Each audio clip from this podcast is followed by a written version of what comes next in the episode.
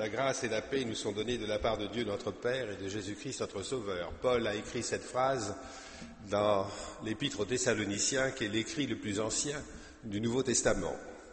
Et dans toutes les lettres apostoliques, peu ou prou, vous retrouverez cette formule qui introduit de manière majestueuse ces lettres. Et depuis, tous nos cultes commencent par cette formule, la grâce et la paix. Nous voulons signifier par là que l'amour de Dieu est là, qui nous anime et qui nous fait vivre et qui nous procure cette paix, cette plénitude dont nous avons besoin pour être ce que nous sommes. Alors aujourd'hui, la grâce euh, et la paix, nous la vivons autour euh, d'un accueil, l'accueil euh, que nous réservons à Isabelle Grelier. Nous avons la joie d'accueillir et que nous aurons la joie d'entendre tout à l'heure. Donc Isabelle, elle est paroissienne de la paroisse de Fontainebleau. Elle est surtout professeure de théologie pratique à la faculté de Strasbourg. Voilà, et donc à l'avance, je remercie Isabelle qui euh, doit avoir pas mal de travail en tant que professeur et qui a su s'aménager un petit temps pour venir euh, nous parler de cette question de la charité, savoir si la charité est dépassée. Toutes et tous, euh, soyez les bienvenus évidemment pour cette première rencontre de quatre séries, d'une série de quatre, des cultes conférences comme nous les appelons autour de ce thème. Vous venez d'horizons sans doute divers, euh, mais vous êtes vraiment pleinement chez vous, ici dans ce temple, quelles que soient vos appartenances, bien sûr. Et j'espère que vous avez les deux recueils de chants, le recueil bleu pour les, quelques spontanés que nous chanterons, et puis le recueil de cartes chante pour le chant qui sera demandé dans quelques secondes. Et tout de suite, je vous invite euh, à prendre euh, le premier chant pour invoquer le Seigneur notre Dieu dans le livret bleu.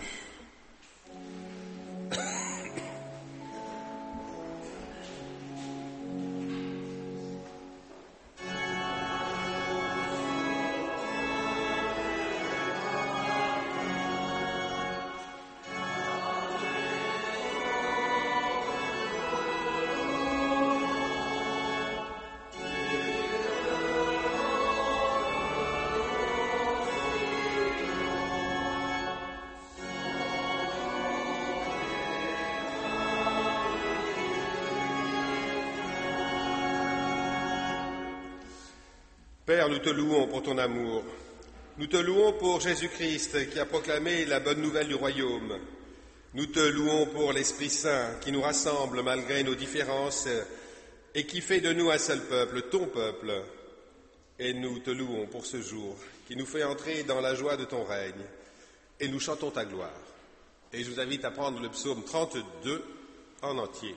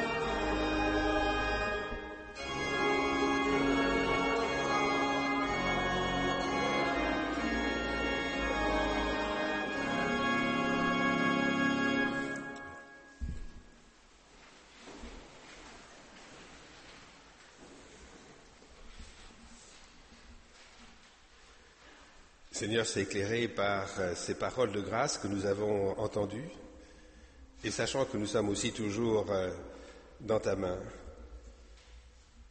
c'est ainsi que nous voudrions aborder l'Écriture, pour que cette euh, Écriture soit un moment mis à part, un moment de joie, de rencontre, et aussi que cette Écriture puisse nous nourrir et nous faire vivre.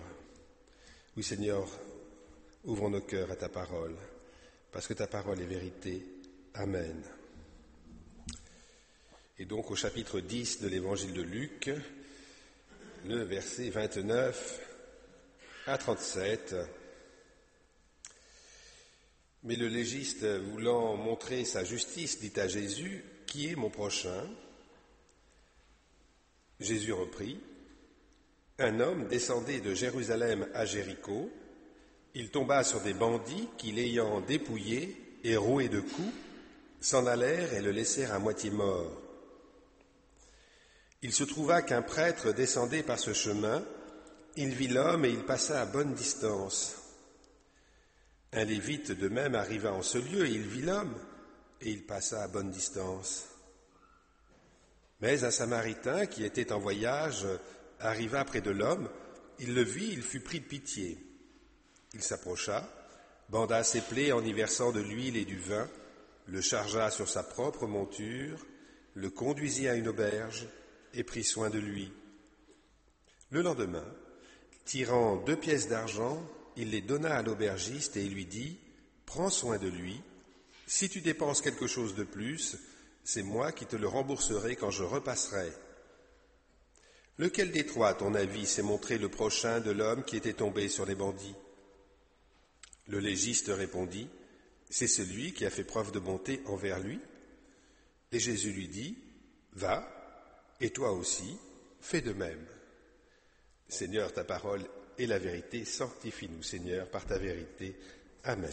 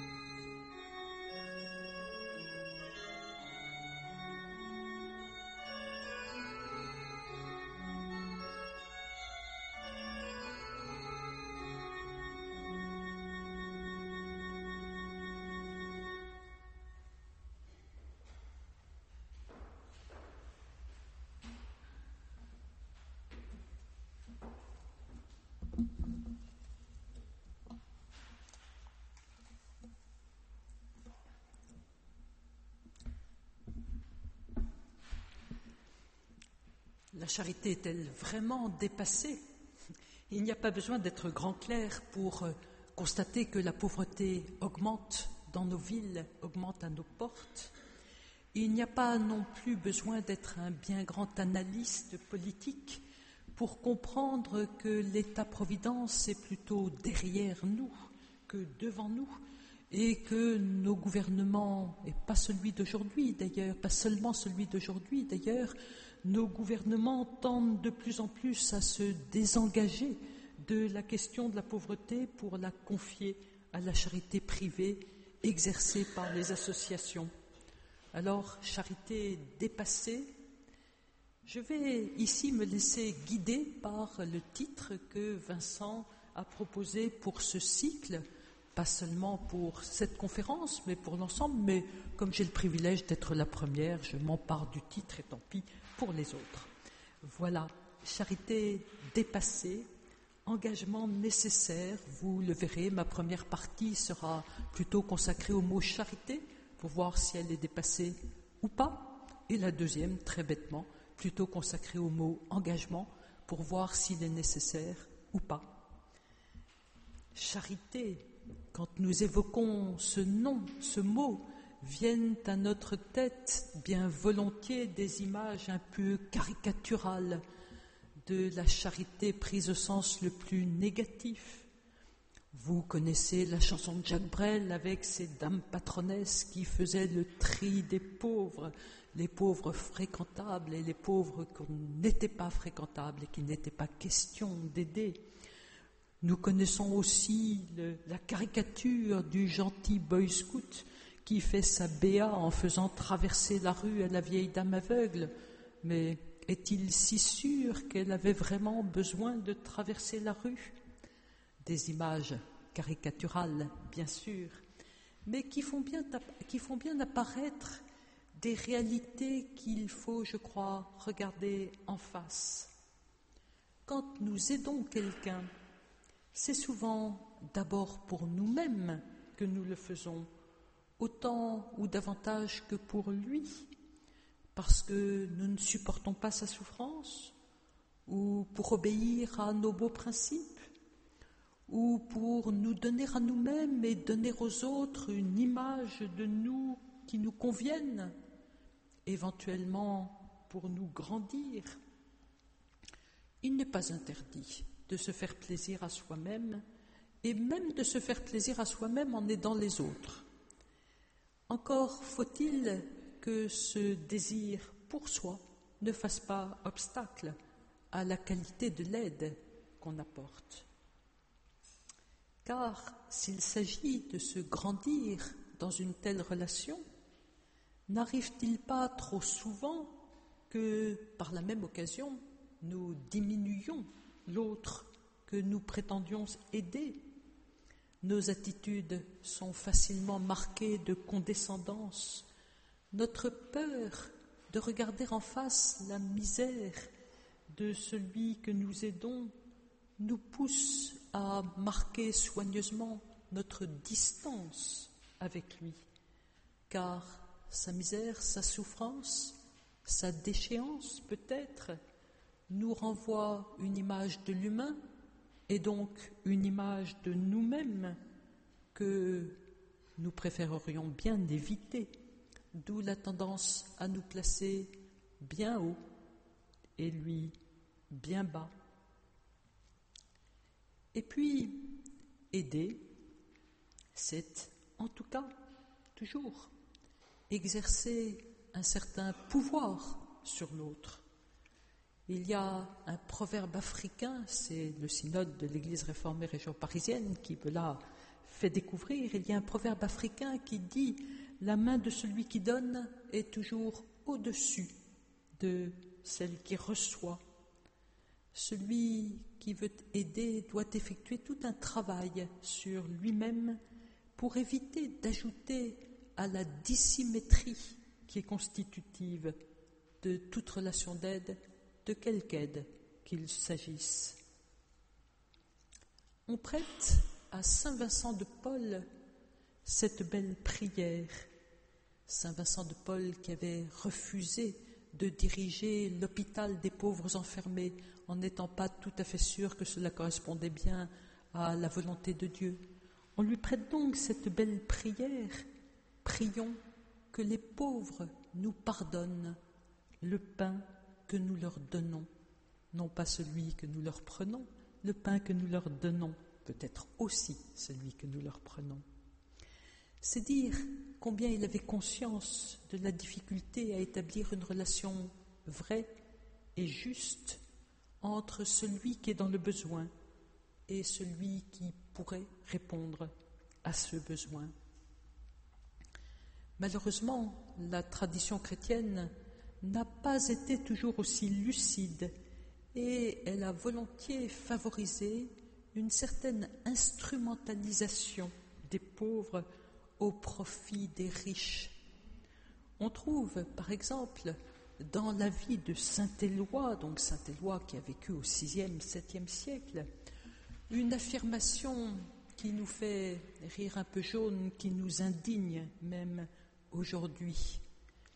On y trouve donc cette formule Dieu aurait pu rendre tout le monde riche, mais il a voulu qu'il y ait des pauvres pour que les riches puissent racheter leurs péchés. Merci les pauvres. Ne trahissons pas trop nos prédécesseurs. Il faut, pour comprendre à peu près justement cette formule, la resituer dans le contexte d'une société que je dirais volontiers immobile, une société que ses membres, en tout cas, percevaient comme un donné sur lequel ils ne pouvaient pas avoir d'impact. Ils savaient pouvoir soulager la pauvreté de quelques-uns, mais ils n'imaginaient pas pouvoir changer la société. Marx n'était pas encore passé par là, qui leur aurait permis de mieux comprendre comment une société produit de la pauvreté. Et donc, pour les contemporains de Saint-Éloi, si la pauvreté était là, c'est nécessairement qu'elle était voulue par Dieu. Et dans cette perspective, ma foi, reconnaissons-le, on aurait pu imaginer des lectures bien pires. On aurait pu dire que si les pauvres étaient pauvres, c'est qu'ils étaient condamnés par Dieu à cause de leur vilainie. La formule de Saint Éloi a au moins le mérite d'appeler les riches à l'aumône. Par contre, il paraît assez improbable qu'elle puisse favoriser une relation juste entre pauvres et riches. Mais au-delà de l'histoire, on pourrait aussi, au-delà de, l'histoire chrétienne, on pourrait aussi remonter au texte biblique. Cette compréhension de la volonté de Dieu n'a-t-elle pas des lettres de noblesse dans la Bible? Et je voudrais faire allusion à la grande fresque du jugement dernier que trace l'évangile de Matthieu dans son chapitre 25. Vous vous rappelez sans doute, toutes les nations sont rassemblées devant le Fils de l'homme qui siège sur son trône de gloire, et ce Fils de l'homme sépare les hommes les uns des autres, comme le berger sépare les brebis des boucs, et il dit à ceux qui sont à sa droite, Venez, vous les bénis de mon Père, recevez en partage le royaume qui a été préparé pour vous depuis la fondation du monde, car j'ai eu faim et vous m'avez donné à manger, j'ai eu soif et vous m'avez donné à boire, j'étais nu et vous m'avez vêtu, etc. Ce texte pose mille questions, et d'abord une qui ennuie particulièrement les protestants.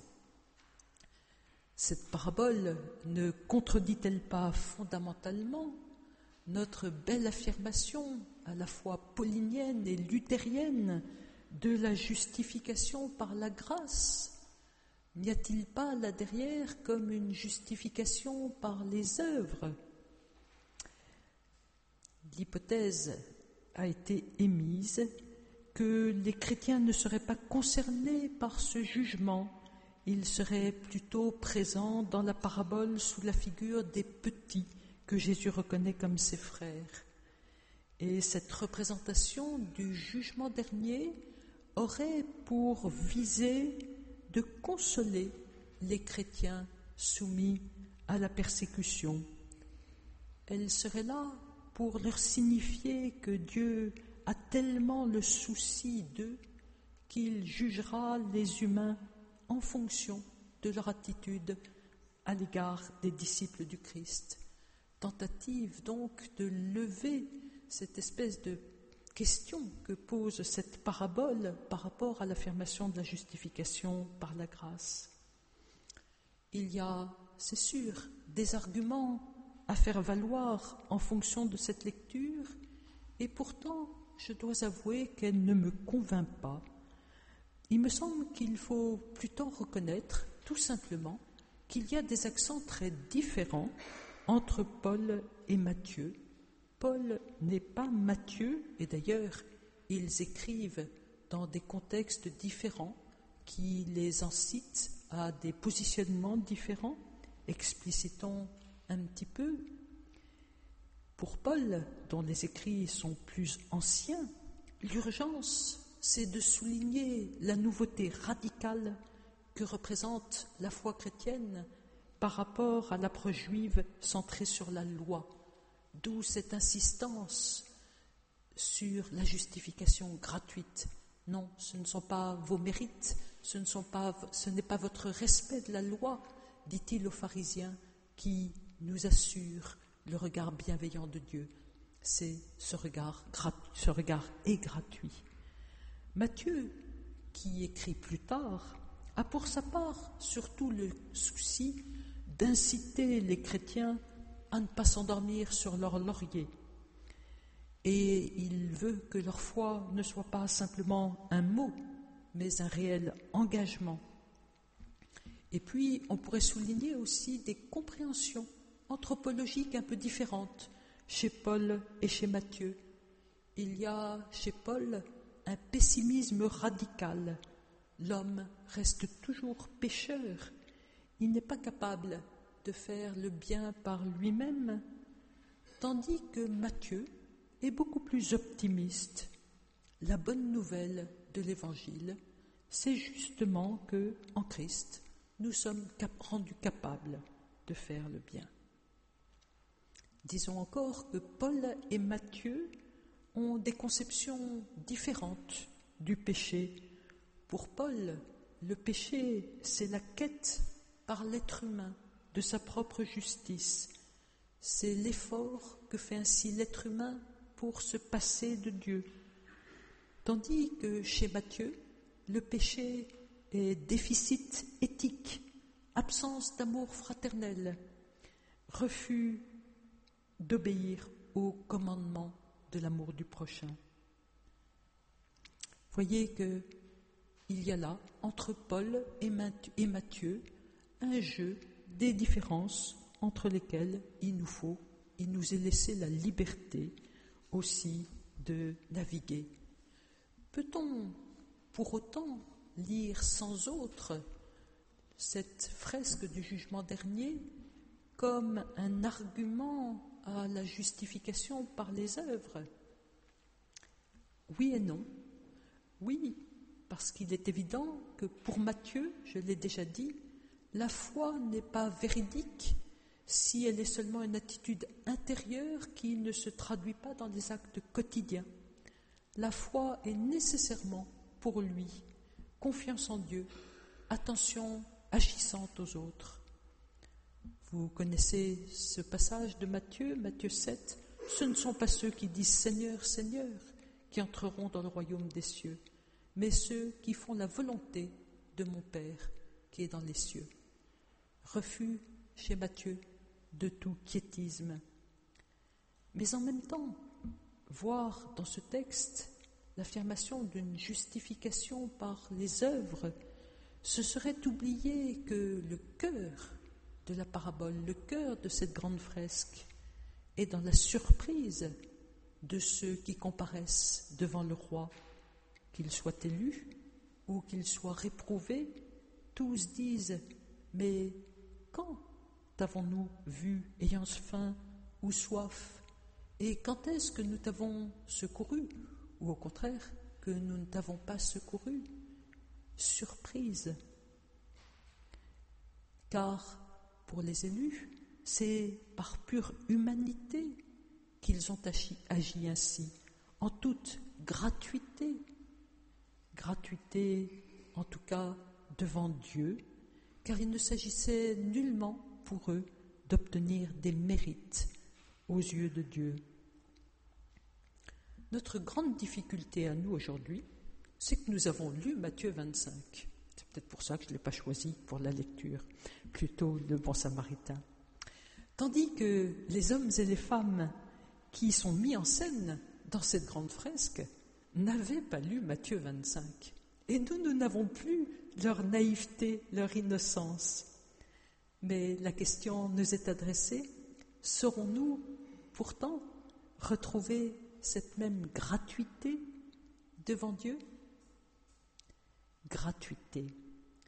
Je voudrais m'arrêter un peu sur ce terme, car gratuité, grâce sont deux réalités bien proches, deux réalités de la même famille linguistique en tout cas, et la grâce, en grec, se dit charis.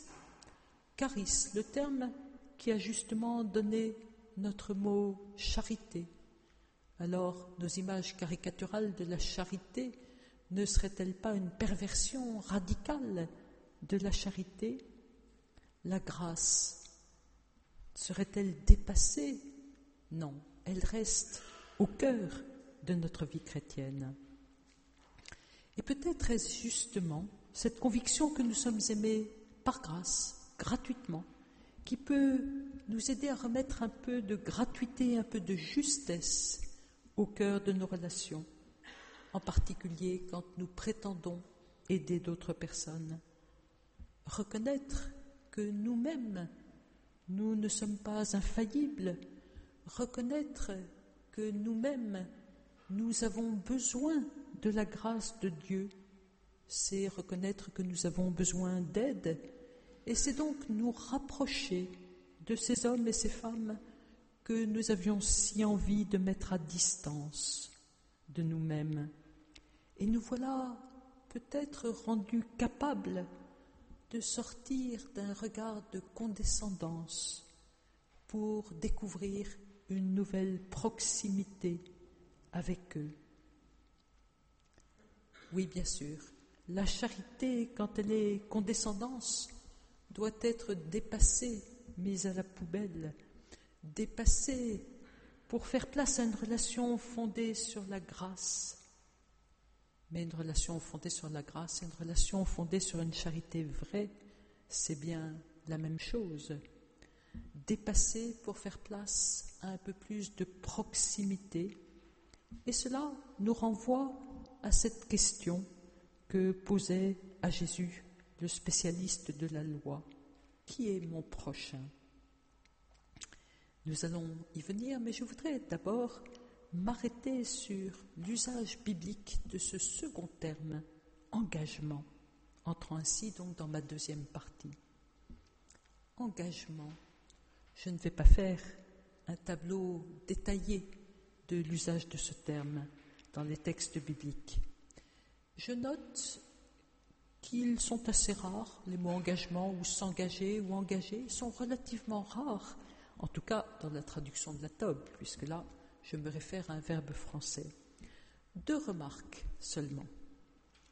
Première remarque, dans la traduction œcuménique de la Bible, c'est surtout dans le prophète Jérémie que l'on trouve ce terme engagement, et il traduit l'hébreu bérit. Bérit que nous traduisons habituellement en français par le mot alliance, un mot très présent dans nos textes bibliques. Engagement, alliance, alors lubie du traducteur de Jérémie, puisque c'est surtout dans Jérémie, semble-t-il, que ce terme bérit est traduit par engagement, peut-être, mais en tout cas cette proximité entre engagement et alliance me paraît riche de signification, que toute alliance suppose quelque chose comme un engagement est d'une certaine façon pour nous une évidence. Mais poserions-nous aussi facilement la réciproque, l'idée que tout engagement suppose de l'alliance? Et il me semble intéressant ce serait mieux avec une quatrième page. Non, ça serait mieux avec une quatrième page, mais je ne l'ai pas. Voilà. Il me semble pourtant très intéressant de penser l'engagement à la lumière de l'alliance avec ce que cela signifie d'insistance sur la relation et sur la fidélité. J'y reviendrai. Et puis, deuxième remarque, en ce qui concerne le Nouveau Testament, toujours dans la traduction œcuménique, on trouve plus souvent le verbe engager sous cette forme active que sous la forme pronominale s'engager. On trouve très souvent la formule je vous engage à et c'est le verbe parakaleo que l'on pourrait aussi traduire par exhorter qui est ainsi euh, traduit. Exhorter, je vous exhorte à.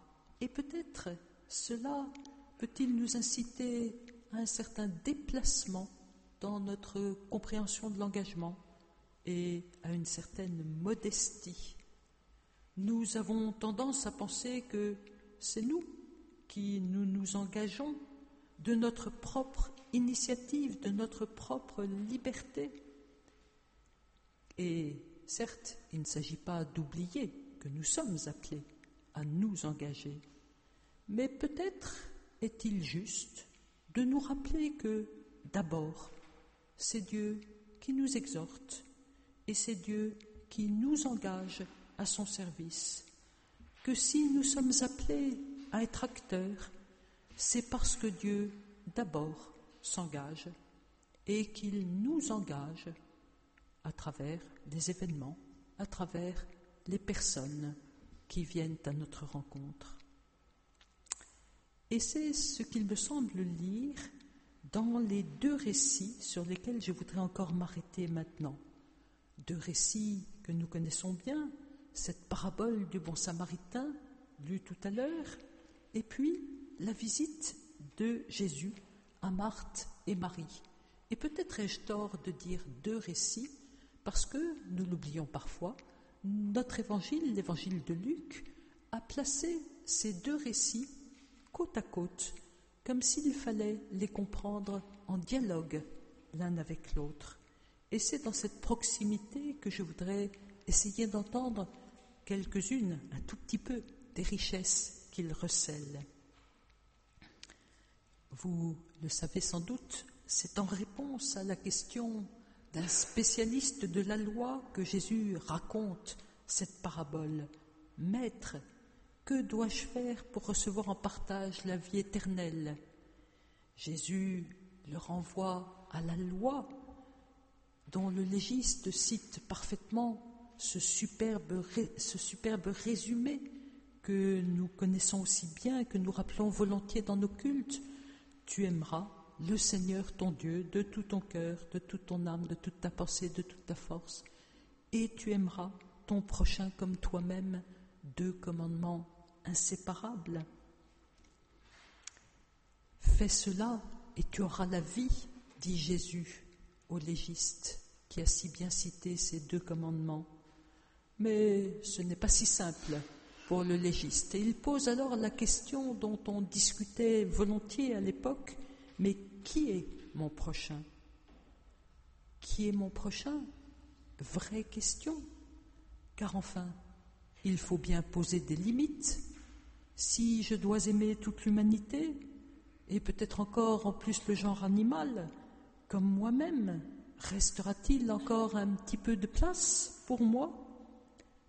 Alors, Jésus raconte cette histoire, ces trois hommes confrontés à un blessé au milieu de la route.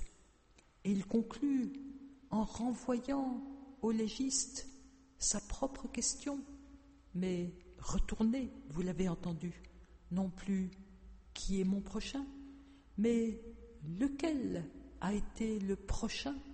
De celui qui était tombé au milieu des brigands Et ce retournement est fondamental, car la vraie question ne porte pas sur l'autre. Lui nous est donné, il est placé là, en travers de nos routes. La vraie question concerne le docteur de la loi qui prétendait pouvoir se réfugier derrière une casuistique qui prétendait pouvoir enfermer les personnes sous des étiquettes et dire celui-là, bon d'accord, c'est mon prochain. Celui-là, non, vraiment pas. Cette question, elle nous concerne, chacun personnellement, et elle nous interroge sur ce que nous sommes, nous, et non pas sur ce qu'est l'autre. Saurons-nous, comme le Samaritain, nous laisser émouvoir de compassion Accepterons-nous de devenir le prochain de celui qui a besoin de nous? Saurons-nous ouvrir les yeux pour le reconnaître comme tel? Il ne s'agit plus du classement statistique des destinataires éventuels de notre bienfaisance, dit l'exégète Charles le Platonnier, mais du mouvement par lequel nous nous faisons nous-mêmes le prochain de celui qui a besoin de secours. Engagement, oui, bien sûr. Le Samaritain s'est pleinement engagé au service du blessé. Il a donné de lui-même, il a donné de son temps, il a donné de son argent. Ce que le texte souligne fortement, c'est ce mouvement intérieur qui a mis le Samaritain en route vers le blessé. Le Samaritain a été ému de compassion, pris aux tripes, pourrions-nous dire, de façon plus cavalière, mais très proche du grec. Il s'est laissé toucher au plus intime par la situation de celui qui était là au bord de la route. Il a laissé l'homme en lui être touché par cet autre lui-même qui était couché au bord de la route. Il a laissé résonner en lui l'appel de l'autre. Et il a su vivre la rencontre avec ses exigences. Rencontre à vivre. Et peut-être, alors qu'on aurait tendance à les opposer, est-ce aussi ce que nous dit le récit de la visite impromptue de Jésus chez Marthe et Marie Marthe et Marie. Drôle d'idée de les avoir invités ici ce matin pour parler d'engagement, car cette petite histoire n'a pas vraiment l'air d'inciter à l'engagement au service du prochain. Vous vous rappelez, Marthe, toute seule dans sa cuisine, a préparé le repas pour Jésus, Marie assise béatement, bêtement, je pense, pense Marthe, bêtement aux pieds de Jésus à écouter sa parole. Et Marthe en a marre. Elle fait le travail toute seule pour accueillir Jésus, pendant que Marie se la coule douce aux pieds de Jésus en oubliant son rôle de femme, à la cuisine, la femme. Et quand elle vient chercher un peu de support, de soutien de la part de Jésus, lui disant Maître, cela ne te fait rien que ma sœur me laisse toute seule à faire ce service, le maître trouve encore moyen de donner raison à Marie. Quelle amertume chez Marthe. Alors que ça aurait dû être une joie, que c'était sûrement une joie au départ pour elle que de recevoir Jésus. L'hospitalité est une règle d'or de la tradition juive et exercer l'hospitalité envers ce maître. Mais voilà, Marthe, comme beaucoup d'entre nous, a appris que pour faire honneur à l'hôte de Marc, il faut balayer la maison jusque dans les recoins, mettre les petits plats dans les grands, sortir les nappes amidonnées et faire au moins cinq services. Alors elle s'affaire, elle s'affaire, nous dit le texte biblique, à un service compliqué. Et Marie se la coule douce. Et voilà que la joie devient amertume. On pourrait voir en Marthe et Marie des représentantes de deux types d'attitudes, de deux compréhensions du monde et de la vie. Une qui donne la priorité aux tâches et une qui donne la priorité aux personnes. Paradoxalement, les sociétés occidentales, marquées par la culture judéo-chrétienne qui pourtant porte cette valorisation de Marie, sont plutôt orientés vers les tâches à effectuer. Nous sommes, pour beaucoup d'entre nous, hommes et femmes, des martes toujours affairées à un travail, des martes inquiètes que l'hôte soit accueilli dignement, que la cuisine soit prête à temps, que les personnes qui nous sont confiées soient bien lavées, bien soignées, que les affaires soient bien gérées, bref, que tout tourne comme il faut. Ne jetons pas trop vite la pierre à Marthe. Il faut reconnaître ce qu'il y a de très positif dans toutes ses façons d'être. C'est ce souci de bien faire et cette conscience professionnelle qui font que la société française fonctionne à peu près et que les trains, quelquefois, pas si rarement que ça d'ailleurs, sont à l'heure. Et il y a des tâches qui doivent effectivement être faites. Mais parfois, trop souvent, la tâche, l'engagement dans le service deviennent des obstacles à la rencontre, à moins même que quelquefois nous ne nous réfugions dans le service et dans l'action pour fuir la rencontre avec ses exigences, avec ce qu'il y a toujours de difficile et de dangereux de s'ouvrir pleinement à l'autre. Marthe, en l'occurrence, a mis en œuvre sa conception de l'hospitalité sans s'apercevoir que ce n'était pas vraiment le désir de Jésus. J'aime à lire la réaction de Jésus de façon très concrète. Il dit à Marthe, Marthe, tu t'agites pour beaucoup de choses, une seule est nécessaire. Marie a choisi la bonne part qui ne lui sera pas ôtée. J'aime beaucoup à lire ce une seule chose est nécessaire non pas comme seule la contemplation est nécessaire dans une espèce d'opposition factice entre contemplation et action, mais comme une remarque très bête par rapport à ce service compliqué que faisait Marthe. Mais il aurait suffi d'un plat de pâtes et au moins on aurait pu profiter de toi, profiter de ta présence, vivre pleinement la rencontre. Pourquoi faire si compliqué? L'important, c'est effectivement qu'on puisse se rencontrer.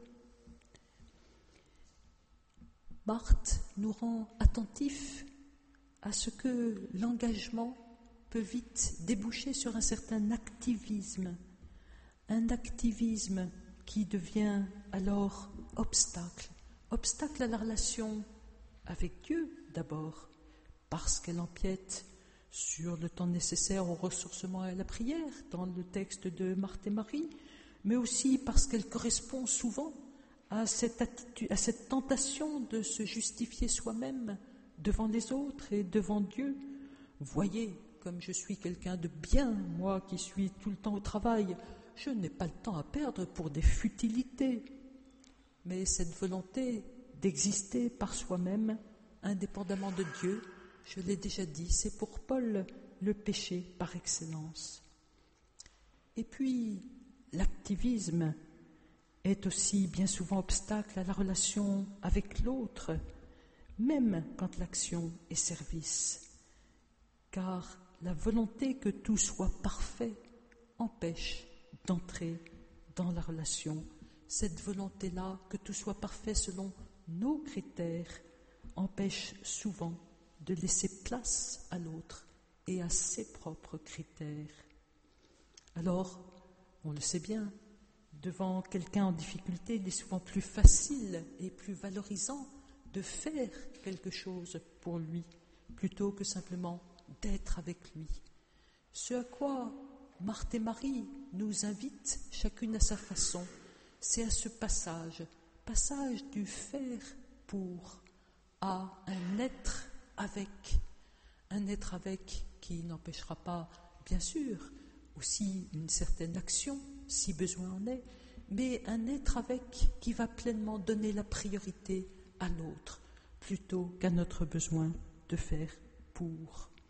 Un être avec qui va permettre aussi à l'autre d'être aussi bien récepteur que donateur, qui va lui permettre de donner dans nos envies de faire pour.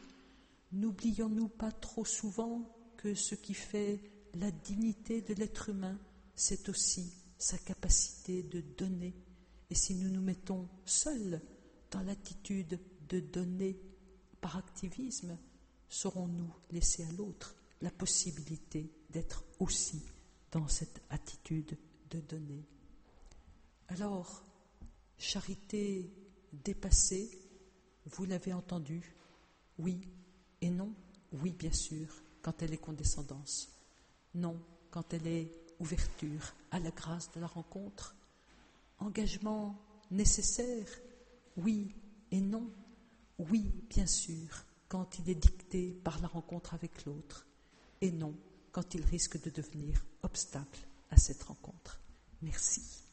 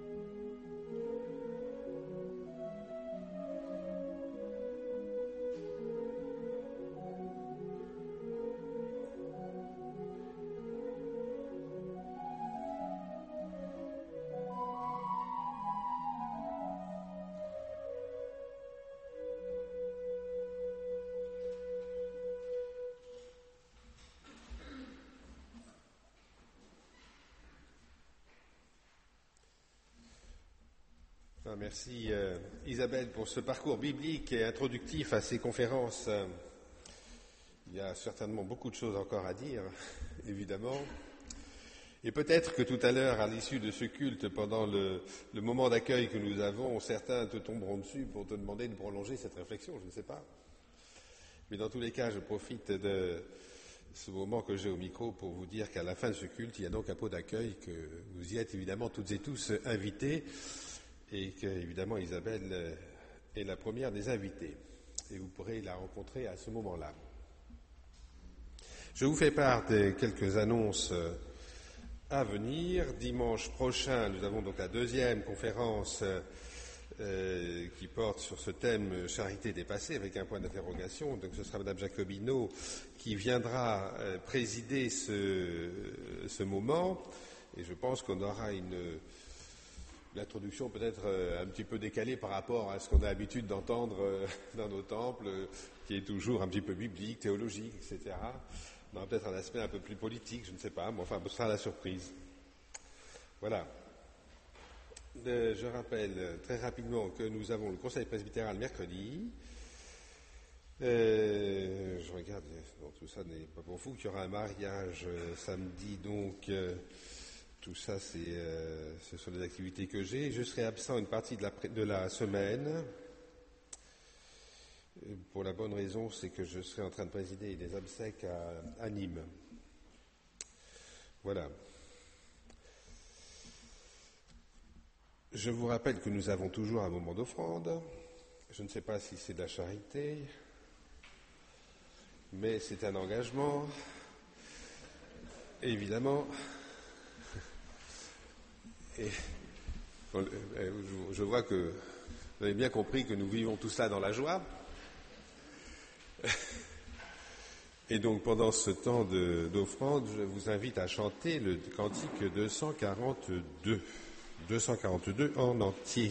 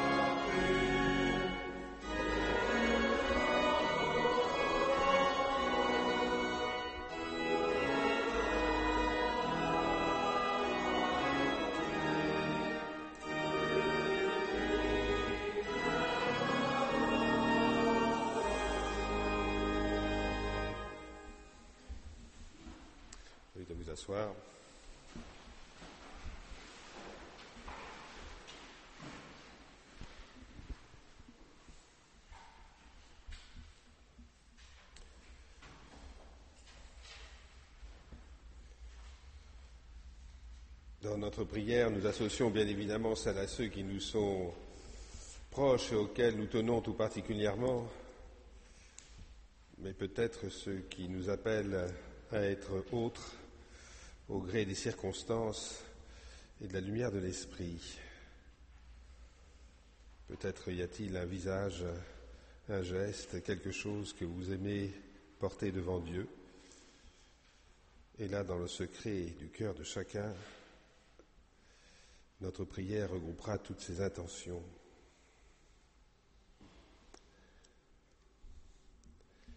Notre Père qui es aux cieux, que ton nom soit sanctifié, que ton règne vienne, que ta volonté soit faite sur la terre comme au ciel. Donne-nous aujourd'hui notre pain de ce jour. Pardonne-nous nos offenses comme nous pardonnons aussi à ceux qui nous ont offensés. Ne nous laisse pas dans la tentation, mais délivre-nous du mal, car c'est à toi qu'appartiennent le règne, la puissance et la gloire pour les siècles des siècles. Amen.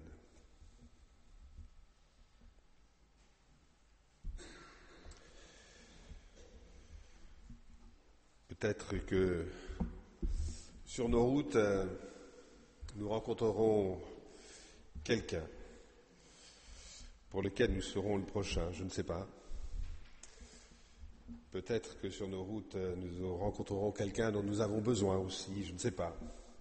Mais dans tous les cas, j'espère que pour les jours à venir, vos routes seront pleines de vie, de joie et d'espérance. J'espère que l'Esprit vous y accompagnera à chaque instant. Je vous invite à vous lever pour vivre la bénédiction.